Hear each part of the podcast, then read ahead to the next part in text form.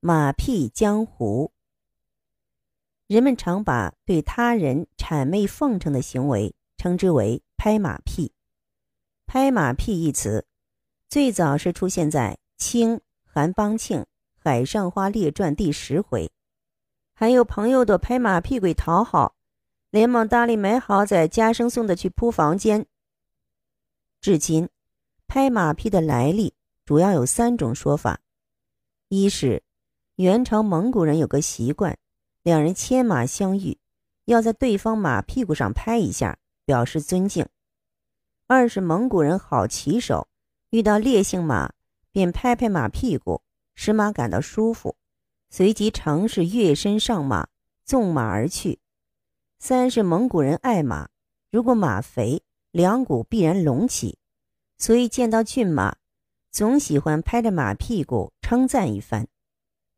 拍马屁是一种风俗，并无任何贬义。然而，趋炎附势者看到权贵策马而来，不管骑马优劣如何，便争着拍马屁股恭维一番。久而久之，拍马屁就成了巴结、讨好、阿谀奉承的同义词，贬义色彩甚浓。一，在中国浩瀚的历史进程中，既出现许多。秉承儒家教训、特立独行的清官，也出现一些乱臣奸党、官场赌棍、势力小人。他们擅长逢场作戏、长袖善舞，以溜须拍马为能事，往往把官场拍马屁演绎到极致。古人说：“为臣有六邪”，即所谓巨臣、愚臣、奸臣、谗臣、贼臣、亡国之臣。其中一种就叫愚臣，上头说什么都欢呼叫好，上头干什么都说应当，暗暗探听上头喜欢什么就说什么，做什么送什么，让上头听着看着拿着高兴。拍马屁必有始祖，却渺无据可考。但圣人孔子也曾有过拍马屁之举。据《孔子家语》载，孔子十九岁。娶病官氏之女为妻，一年以后喜得贵子。听说孔家生了儿子，鲁昭公就派人给他送去一条鲤鱼，以示道贺。孔子颇感荣幸，即为儿子取名曰礼。嘿，孔子何尝不是拍马屁？孔子这次拍马屁是不是产生收益，并无下文。但据史书记载，后来不少拍马屁者。却能从中讨得大便宜。相传，晋桓玄称帝时，一日，桓玄登上大殿，当在龙位就坐时，玉座突然塌陷，群臣大惊失色，桓玄也极感惶恐。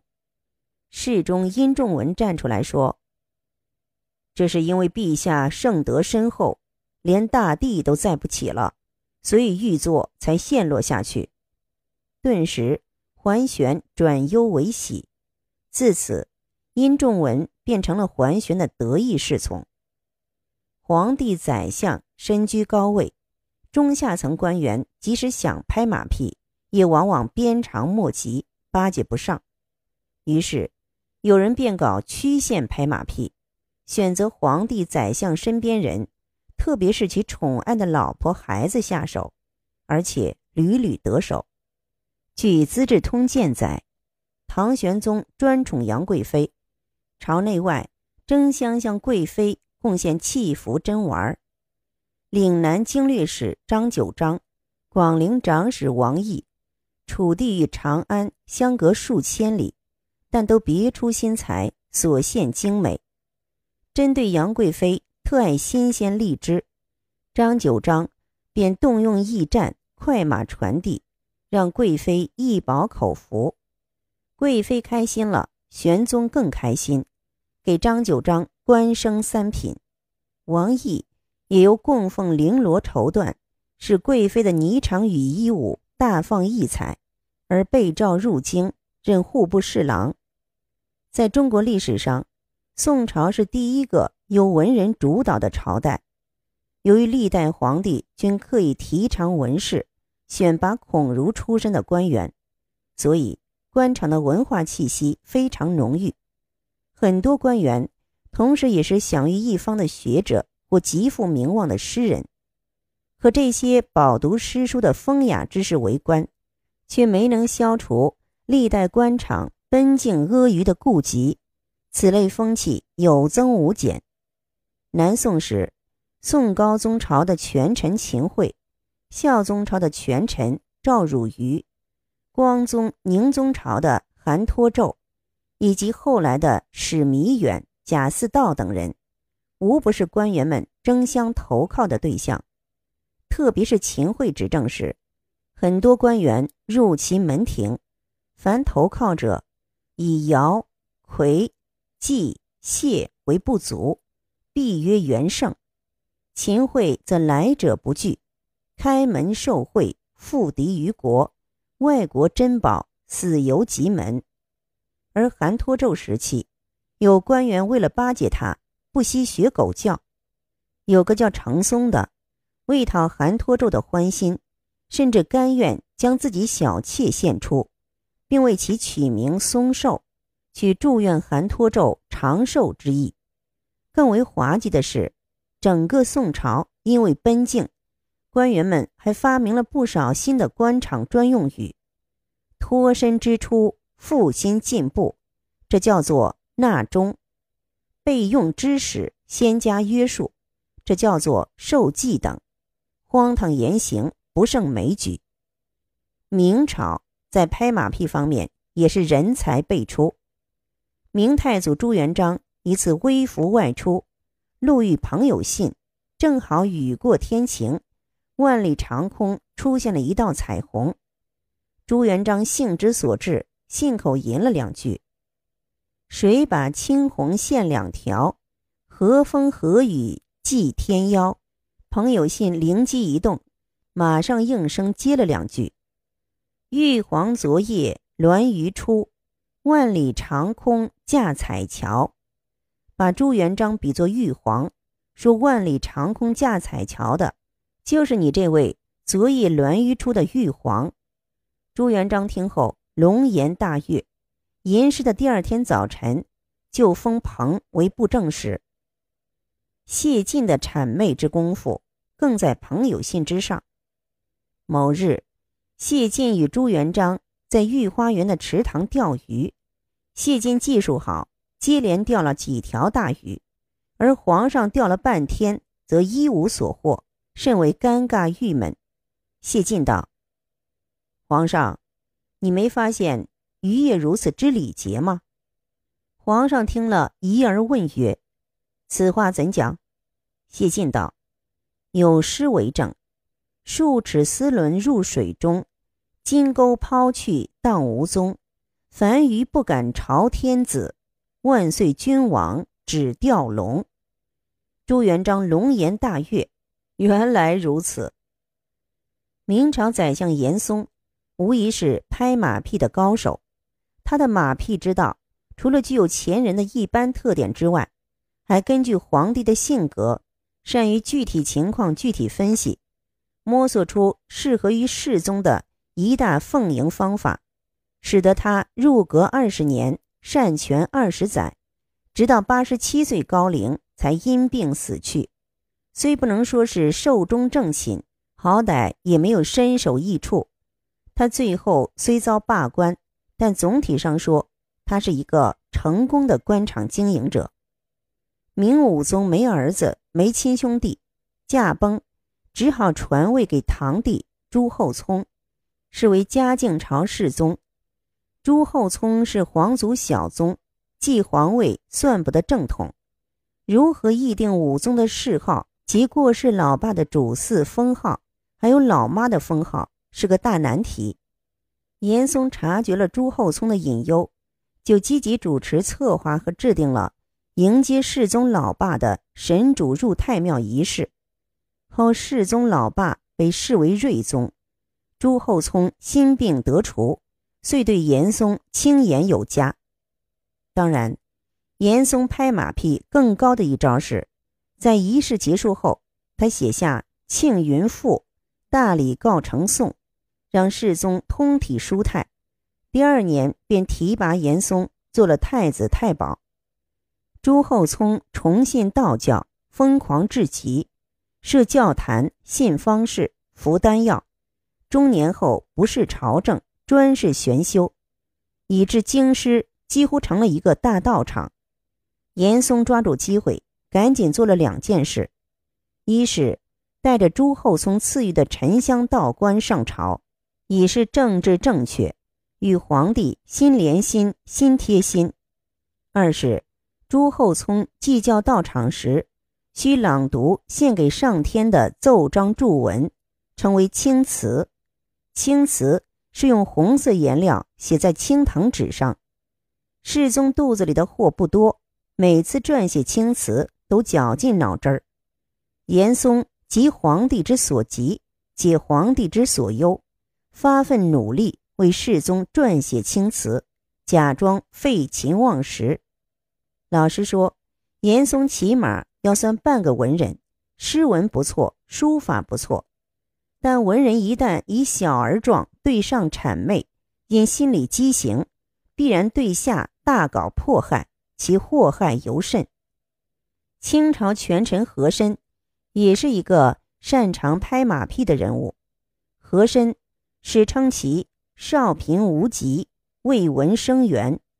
和珅的高祖。尼亚哈纳是清朝开国功臣，作为他的后人，和珅自然可以随地弑君。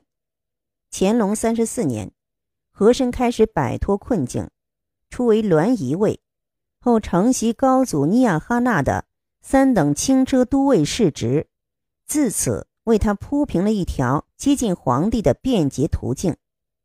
和珅聪明能干，相貌俊秀，好察言观色。善见机行事，又会逢迎讨好，所以他的仕途平步青云，官至宰辅，控制朝政长达二十余年。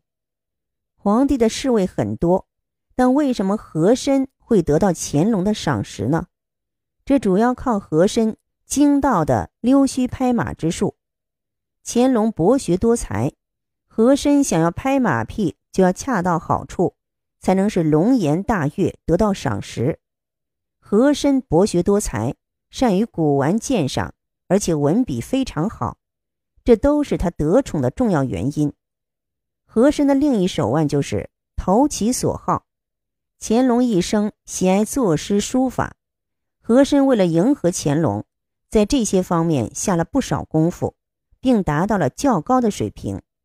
乾隆的书法很见功力。和珅的字酷似乾隆，可能是他刻意模仿的。乾隆后期的有些诗匾，干脆交由和珅代笔。挂在北京故宫崇敬殿的御制诗匾，据考证就是由和珅代笔。《雍安笔记》记载，有一天乾隆要外出，仓促中找不到仪仗用的黄盖，乾隆责问道：“这是谁的过错？”众侍卫都吓得不敢出声，只有和珅应声说道：“执掌此事的难辞其咎。”乾隆对和珅的从容不迫十分有好感。还有一次，乾隆在轿中背诵《论语》，忘了下文，和珅顺口背了出来，乾隆很是欢喜。总之，年轻的和珅英俊潇洒，又颇有才学。可能在某一偶然的机遇中，引起了乾隆的注意，从此时来运转，飞黄腾达。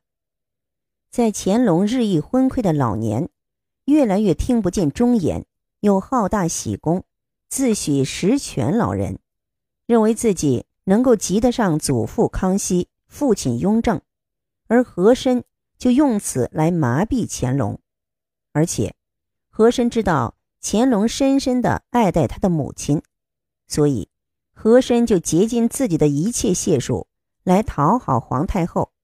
特别是在皇太后归天的时候，和珅更是时常陪在乾隆身边痛哭流涕，一连几天茶不思饭不想，赢得了乾隆的好感。二，如今拍马屁还有一个高雅的说法：精神贿赂。高明的拍马屁者，就是心理按摩大师，受拍者缺什么，他就能提供什么。一九七七年八月十四日，陈云作为上海代表团的代表出席中共十一大，在小组讨论时，就党的建设发表了一条意味深长的意见：中央、省市的主要领导同志要对抬轿子、吹喇叭。和逆风恶浪袭来时随风倒的人保持警惕，这样的人都不是实事求是的人。类似的话，陈云早在一九三八年九月《论干部政策》一文中就讲过：对于干部，不要抬轿子，要实事求是。后来还在不同场合多次论及，抬轿子、吹喇叭，是对党内那些。尽说好话、溜须拍马、奉承吹捧现象的形象比喻，陈云对这种庸俗现象深恶痛绝，因为它影响正确决策，破坏党内民主，败坏党的风气。然而，在政府职能日益转变的今天，一些思想不正的人，为了能够获得领导的赞许，想方设法的进行变样的贿赂，其实。颠倒黑白、罔顾事实、阿谀奉承的拍马屁行为，比善意的批评危害更大。二零一六年春晚反腐小品投其所好，其中那个马屁精科长的形象让人久久不忘。除了小品情节的精彩，更多的是来源于生活的人物艺术再现。显然，反腐题材小品上春晚。还真是破天荒第一次。二零一六年春晚之前，春晚反腐的语言类节目为什么会引发关注？这既是人们对讽刺官场丑恶现象作品的期待和关注，也是现实中腐败个案的真实再现。近年来，那些为领导打伞、帮领导开车门提包、背领导汤水等事件中的马屁精们。大庭广众之下讨领导欢心，看看那些肉麻吹捧上级、语不惊人誓不休的拍马屁，这些都是一个个具有现实意义的讽刺小品。但是，有一些拍马屁并不露骨，但却让人更为受用。二零一六年一月十二日，天津市第二中级人民法院公开宣判公安部原副部长李东升受贿案。认定被告人李东升犯受贿罪，判处有期徒刑十五年。李东升在央视工作长达二十二年，二零零零年出任广电总局副局长，二零零二年出任中宣部副部长。李东升于二零零九年十月起调任公安部副部长，并且还身兼多个与此相关联的职务，享受正部级待遇。从宣传部门突然调任公安部门，李东升的这种大跨度调任一度令人惊讶，因为在此之前，李东升并无在公安系统任职的经历，他对公安系统完全是两眼一抹黑。不过，谁都知道，有时候能力和经验并不是最重要的，领导说你行，你就行，不行也行。李东升可以横跨媒体和公安系统，自然有其过人之处。那么，赏识李东升的那位领导是谁？就是已经被判处无期徒刑的周永康。李东升和周永康其实早已结识，而且相谈甚欢。李东升早就察觉到周永康有另觅新欢之意，所以将央视财经频道的。每日财经编导贾小叶介绍给了周永康认识。二零零零年以后，贾小叶离开央视财经频道，不过他还曾在央视下面的一个虚职岗位待过。对大多年轻的央视人来说，贾小叶像是一个传说。二零零一年，贾小叶与周永康正式结婚。周永康比贾小叶大二十六岁。如此之大的年龄差距，显然不能用爱情来解释。两人的结合只能算是一场交易，两人各取所需，各得其所。李东升成了周家的花开大红叶，自然而然备受周永康的青睐。周永康一直都希望李东升能够进入公安系统任职，但是，直到周永康在出任中央政治局常委和政法委书记之后两年，这一愿望才得以达成。李东升虽毕业于名校，但在工作中能力并不出色，相反，他的溜须拍马功夫却堪称一流，跟军中巨贪古俊山不相上下。他的职位。主要是靠钻营来的，在中国官场上，跟李东升如胶似漆的官员，其实并不止周永康一个。很多有头脸的人物，之所以能娶到央视美女，都跟李东升做媒有关。三，英国有位叫施滕格尔的专家，就著书传授拍马秘诀，要隐约含蓄和恰到好处。真是经验之谈，因为中国早就有句俗语叫“马屁拍在马腿上”。其实，拍马屁拍得好，从而得到很多实惠，这才能算得上真正的拍马屁高手。如果为了讨上司喜欢而胡拍、瞎拍、乱拍，那就会拍坏了事情，拍坏了规矩，拍得上司没有了脸面，反倒弄巧成拙，得不偿失。比较典型的一例是山东省齐河县县委书记签字案。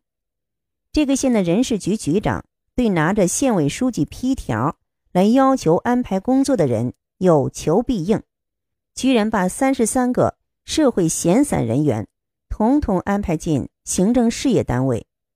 至于这么干符不符合人事管理制度和规定，他是不管的。要紧的是。抓住机会巴结县委书记，讨得县委书记的欢心。岂料这个签字是假的，是一个农民冒充县委书记干的。东窗事发，这个拍马屁的局长不但破坏了规矩，也给县委书记帮了倒忙，后被摘掉了乌纱帽，撤职了。另一例是重庆市彭水县公务员短信失案。这个县县直机关公务员秦中飞写了几句影射和讽刺县里官员的打油诗，用手机短信发给一些亲友，于是被县公安机关治罪，拘押了二十九天。古人云：“天下有道则庶人义。”当今影射和讥讽区区县官，又算得了什么？但是，这个县的公安机关置法律于不顾。积极主动、滥施淫威、卖力的践踏公民权利，能说没有拍马屁讨好领导的动因？只是动静太大了，引起全国舆论哗然，这才把秦中飞放了出来，还得给人家国家赔偿。后来县委书记被免职，这是不是拍到了马蹄子上？在中国，拍马屁是一门精深博大的学问。拍的不好，连被拍者都会浑身起鸡皮疙瘩。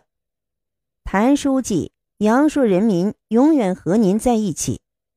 二零一一年的一天，广西阳朔街头出现不少歌颂县委书记的横幅，网站发出后，引发众多网友围观，拍马屁、被代表等各种各样的声音不绝于耳。马屁横幅还有更肉麻的，如。爱人者，人恒爱之。谭峰书记，您是咱们的好书记，感动你我心系阳朔，感动阳朔情洒热土。谭峰书记辛苦了，等等。落款分别是：金宝乡大利村支部委员会村民委员会、福利镇十七个村委会和金宝乡新村支部委员会村民委员会。为领导歌功颂德的横幅，居然堂而皇之的挂上街头。谭峰书记也许是个好官，但下属们马屁拍过头，反而把领导架到火上烤了。说到如今的拍马屁，还不得不重复一下这句名言：卢书记到河南之后，我们河南文化界的春天就到了。我们每天激动万分，以泪洗面。其实，官场马屁文化之所以经久不衰，和人性的弱点有关。庄子说：“人心排下而尽上”，意思是，人受到批评就会消沉，受到表扬就会高兴，爱听恭维话，不爱听批评话。这几乎是所有人都存在的弱点。拍马屁多以下拍上为最。即透露出官场马屁盖由上权太重，并形成上下级的人身依附关系。古语云：“上有所好，下必甚焉。”造就马屁文化的不是献媚者，而是一直未受到有效制约的权力。因为在个人专断盛行的条件下，下级官员的命运牢牢掌握在上司手里，往往是。顺者昌，逆者亡；曲意逢迎者走红，犯言直陈者倒霉。由此形成了劣币驱良币的官场生态。于是，许多人为了官场生存，不得已而随波逐流，以求自保。法国作家莫里埃在他的名著《吝啬鬼》里，借一个名叫法莱尔的角色之口，把爱拍马者的心理和盘托出。要人宠信，根据我的体会，最好的方法就是在他们面前投合他们的爱好，称道他们的处事格言，恭维他们的缺点，赞美他们的行事。你用不着害怕殷勤过分，尽管一望而知，你是在戏弄他们。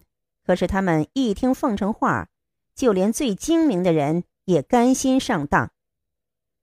要从根本。治愈官场拍马屁这个疑难杂症，最好的办法是加强对权力的监督和制约。有道是：“欺君易，欺天下难。”如果民意权重在选人用人时起到决定性作用，官场拍马屁还会有用武之地吗？